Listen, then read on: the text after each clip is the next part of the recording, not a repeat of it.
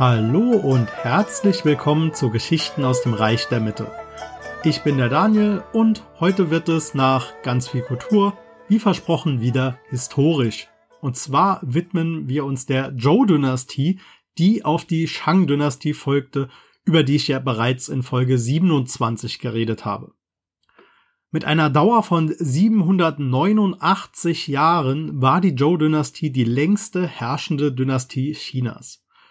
Und in dieser langen Zeit lebten auch viele bedeutende historische Persönlichkeiten, wie zum Beispiel Konfuzius oder Sun Tzu. Aber dazu kommen wir ein anderes Mal, denn die Zhou-Dynastie wird auch in zwei Perioden eingeteilt, nämlich die westliche und die östliche Periode. Dieses Mal geht es um die westliche Zhou-Dynastie und in zwei Wochen geht es dann mit der östlichen Periode weiter. Aber fangen wir vorne an oder eben dort, wo wir mit der Shang-Dynastie aufgehört haben.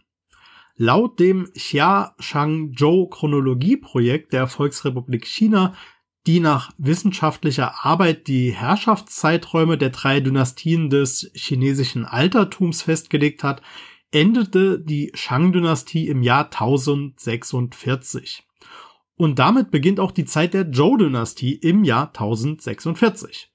Denn als Jifa und seine Rebellen die Armee der Shang besiegten und damit der Shang-Dynastie ein Ende setzten, rief Jifa die Zhou-Dynastie aus und wurde selbst König. Bekannt ist er daher heute eher unter dem Namen König Wu von Zhou. Über seine sehr kurze Regierungszeit von nur etwa drei Jahren wissen wir allerdings nicht viel. Was wir wissen ist, dass er die Siedlungen Haojing und Fangjing, die gegenüberliegend am Fluss Fang lagen, zur neuen Hauptstadt ausbauen ließ, die Zhongzhou genannt wurde. Drei Jahre sind allerdings schnell vorbei und als König Wu starb, war sein Sohn gerade mal sieben Jahre alt. Der hatte natürlich weder Erfahrung im Regieren, noch war er alt genug, um diese Aufgabe sinnvoll auszuüben. Hier kam dann der Herzog von Zhou Ji Dan ins Spiel. Seine Geschichte habe ich bereits in Folge 6 erzählt, daher nur die Kurzfassung. Ji Dan setzte sich selbst als Regent ein und versprach, die Macht an den König abzugeben, sobald er alt genug war. Einige glaubten ihm natürlich nicht und es gab schließlich eine Rebellion, die der Herzog allerdings erfolgreich niederschlagen konnte. Und tatsächlich als König Chang alt genug war, überließ ihm Jidan wie versprochen den Thron. Damit hatte er nur wenige Jahre nach ihrer Errichtung die noch junge Dynastie vor dem Kollaps gerettet. Noch heute gilt der Herzog von Zhou in China als Symbol für Aufrichtigkeit und Treue. Und auch zwei weitere wichtige Dinge gehen auf Jidan zurück. Erstens das Mandat des Himmels. Auch darüber habe ich schon gesprochen, nämlich in Folge 1. In aller Kürze besagt das Mandat des Himmels, dass der Himmel selbst die rechtmäßigen Herrscher bestimmt. Er gibt ihnen das Recht zu herrschen, nimmt es aber auch wieder, wenn die Herrschaft ungerecht wird. Damit wurden fortan alle Herrscher Chinas bis zum Ende der Monarchie im Jahre 1911 legitimiert. Aber auch jede erfolgreiche Rebellion. Und zweitens hat Jidan das Lehnsystem der Zhou-Dynastie erdacht. Damit versuchte man die Kontrolle über die einzelnen Provinzen zu behalten, indem man diese als Lehen an vertrauenswürdige Verwandte gab. Erstmal funktionierte das auch ganz so, wie man sich das vorgestellt hatte. Aber wenn ich das schon so sage, ahnt ihr vielleicht schon, dass das nicht so bleiben sollte. In den knapp 300 Jahren der westlichen Zhou-Dynastie dünnte sich das Band zwischen dem König und seinen Lehnsherren nämlich zusehends aus. Hatte anfangs noch ein königlicher Bruder ein Lehen regiert, waren daraus irgendwann entfernte Verwandte geworden. Und die hatten sich lokal selbst ihre Macht erarbeitet und gesichert und sahen sich auf Augenhöhe mit dem König selbst. Außerdem musste die Dynastie einige schwere militärische Niederlagen hinnehmen. Der vierte Zhou-König beispielsweise, König Zhao, wurde sogar selbst getötet, als er ganz erfolglos eine Armee gegen den Staat Chu führte und der Abstieg ging stetig weiter, bis der letzte König der westlichen Zhou-Dynastie, König Yu, einen fatalen Fehler begangen und somit das Ende besiegelte. Er zog sich nämlich den Zorn seiner eigenen Königin auf sich. Als er Königin Shen mit einer anderen Konkubine ersetzte, wandte sich die nun ehemalige Königin an ihren Vater, den Marquis von Shen. Dieser wiederum wandte sich an die Chuan Rong, ein damals als Barbaren angesehenes Volk im Nordwesten Chinas. Zusammen mit den Chuan Rong überfiel man dann im Jahr 771 die Hauptstadt Zhengzhou.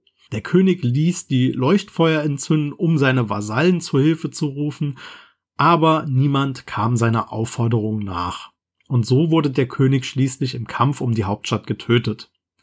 Da Königin Chen allerdings einen Sohn hatte, wurde die Zhou-Dynastie mit ihm als König fortgesetzt. König Ping wurde neuer Herrscher und man verlegte die Hauptstadt nach Osten, genauer nach Luoyi, das heute Luoyang heißt. Hier beginnt dann die Geschichte der östlichen Zhou-Dynastie, auf die ich in der nächsten Folge näher eingehen werde. Aber hier ist natürlich noch nicht Schluss. Neben der großen Geschichte gab es auch die Entwicklungen im Alltag der Menschen. Im Handwerk beispielsweise wurde Bronze zum vorherrschenden Werkstoff. Die Shang benutzten schon Bronze, um beispielsweise große Ritualbecken herzustellen.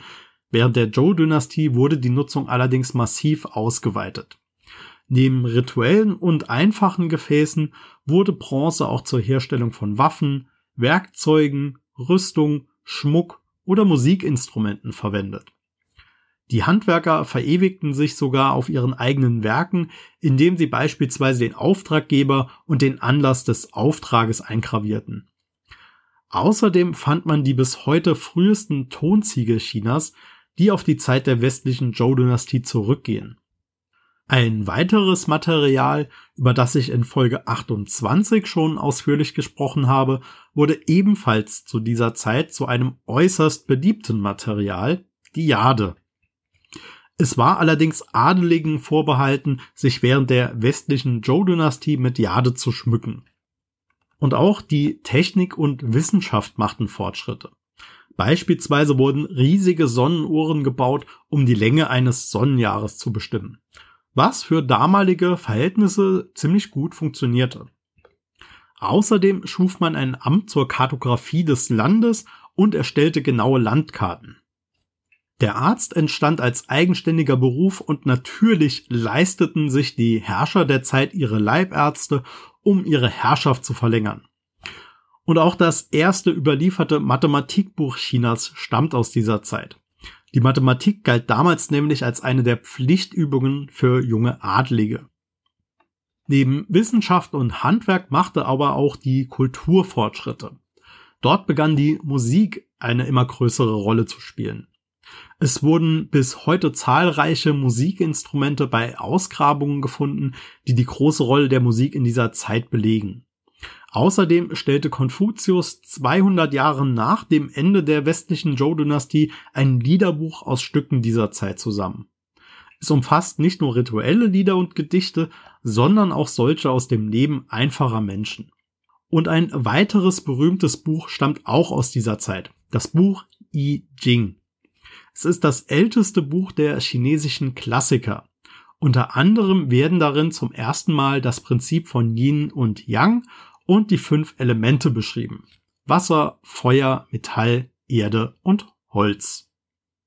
Damit sind wir jetzt aber wirklich am Ende des ersten Teils der Zhou-Dynastie angekommen.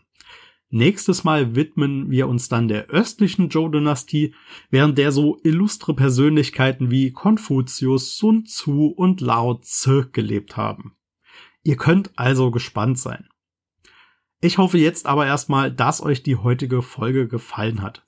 Und ich würde mich freuen, wenn ihr mir dazu Feedback gebt oder mir auch Themenwünsche und Fragen aller Art zukommen lasst. Dazu könnt ihr die E-Mail-Adresse fuchsgeistmedien.outlook.de verwenden oder ihr schreibt mir auf meinem Twitter-Kanal at Podcast der Mitte, auf dem ich normalerweise auch immer zusätzliches Material zu jeder Podcast-Folge poste. Alle Links findet ihr zum einfachen Anklicken wie immer in den Show Notes. Und ansonsten könnt ihr mir sehr gerne helfen, den Podcast weiter zu verbreiten, indem ihr ihn weiter empfiehlt, auf Social Media teilt oder auf Apple Podcasts oder Spotify eine Bewertung abgibt.